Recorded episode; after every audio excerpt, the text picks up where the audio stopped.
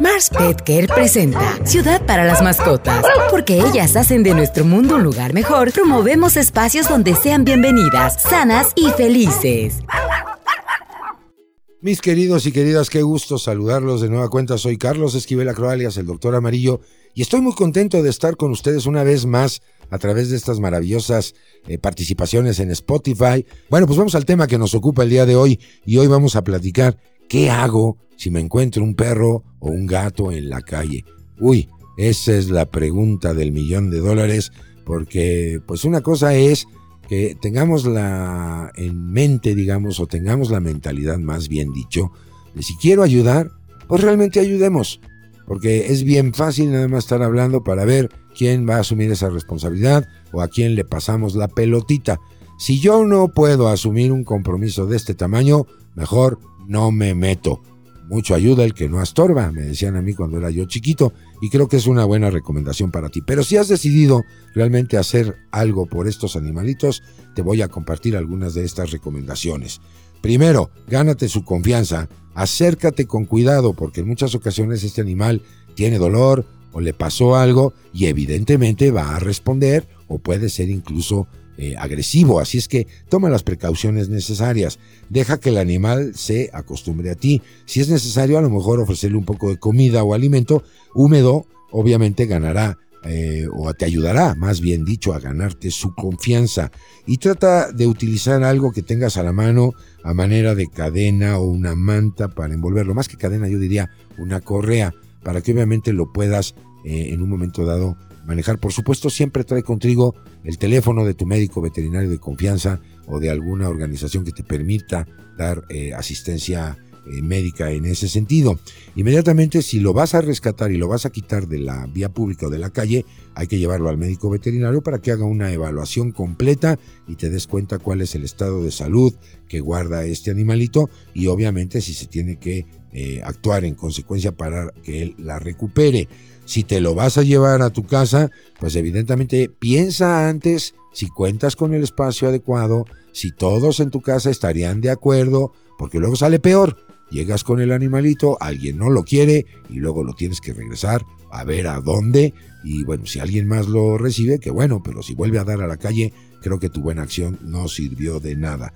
Obviamente, Busca a su tutor si es que lo tiene, revisa si cuenta con una placa de identificación o algo que te permita, obviamente, eh, pues localizar a su familia para que regrese a su casa y también procurar lo que le llamamos el protocolo básico de salud. Esto quiere decir, debe de estar vacunado, debe de estar desparasitado, esterilizado y obviamente también eh, cuidar su salud e higiene bucal.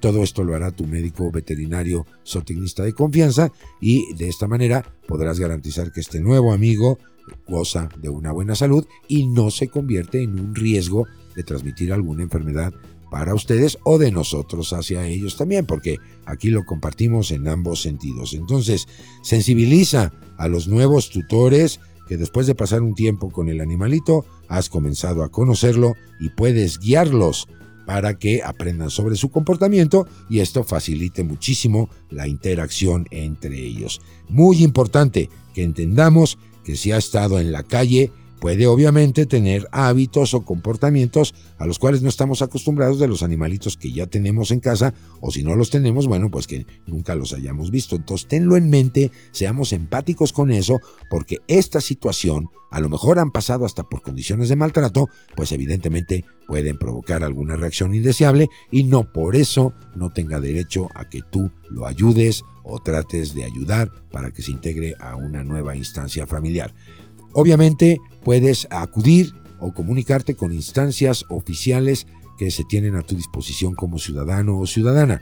La primera de ellas es la Procuraduría Ambiental y del Ordenamiento Territorial. Puedes buscar sus datos de contacto en Internet, incluso puedes levantar tu eh, alguna denuncia si fuera el caso a través de Internet, es anónima por supuesto, y esto ayudará mucho a que se haga algo por estos animalitos. También la Fiscalía especializada en delitos ambientales, la conoces como FEDAPUR, también la puedes encontrar en internet y por supuesto la Brigada de Vigilancia Animal, que es una entidad que pertenece a la Secretaría de seguridad ciudadana. Así es que aquí tienes tres instancias y por supuesto pongo a tu disposición una cuarta más, que es la Agencia de Atención Animal para poderte orientar, darte acompañamiento en este tipo de cosas. Es bien fácil, que pensamos que el ayudar es solamente pasarle la pelotita a que alguien más lo haga.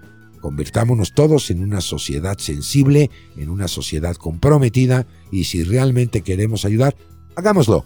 Nosotros te daremos todo el apoyo que necesitarás, pero no te deslindes de una responsabilidad, porque si eso es lo que vas a hacer, yo te sugiero respetuosamente, mejor no lo hagas.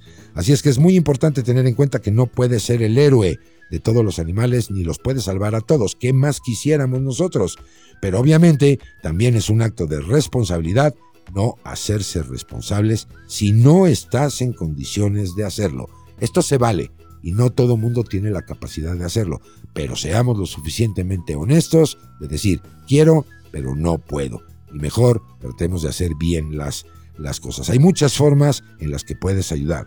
Puedes hacerlo incluso como voluntario en los albergues, en los refugios, en las instancias oficiales que tienen programas de apoyo. Eso creo que vale más la pena en lugar de andar publicando en redes para ver si alguien más se hace cargo de un animalito en desgracia. Por supuesto, no me vayas a malinterpretar. Esto no quiere decir que no lo hagas, pero ten en mente que un acto de responsabilidad pues nos involucra a todos. Así es que Promovamos todos una cultura de tutela responsable con nuestros animales de compañía y foméntalo, ayúdanos a multiplicar este mensaje con tus conocidos, con tus amigos, con tu familia, en tu escuela, en donde quiera que estés. Es tiempo de que nuestra sociedad en México se convierta en una sociedad responsable de sus animalitos. Bueno, pues hasta aquí esta maravillosa información en Ciudad para las Mascotas a través de Spotify. Yo te invito a que sigas sintonizando estas cápsulas, también a que nos mandes todos tus comentarios, anécdotas y sugerencias para que nosotros tengamos una retroalimentación contigo. Recuerda, estos espacios están hechos por ustedes, para ustedes, pero sobre todo con ustedes. Yo soy Carlos Esquivel Acroa. Queremos escucharte. Síguenos en nuestras redes sociales. Ciudad para las Mascotas en Instagram y Facebook. Y arroba cd-mascotas en Twitter.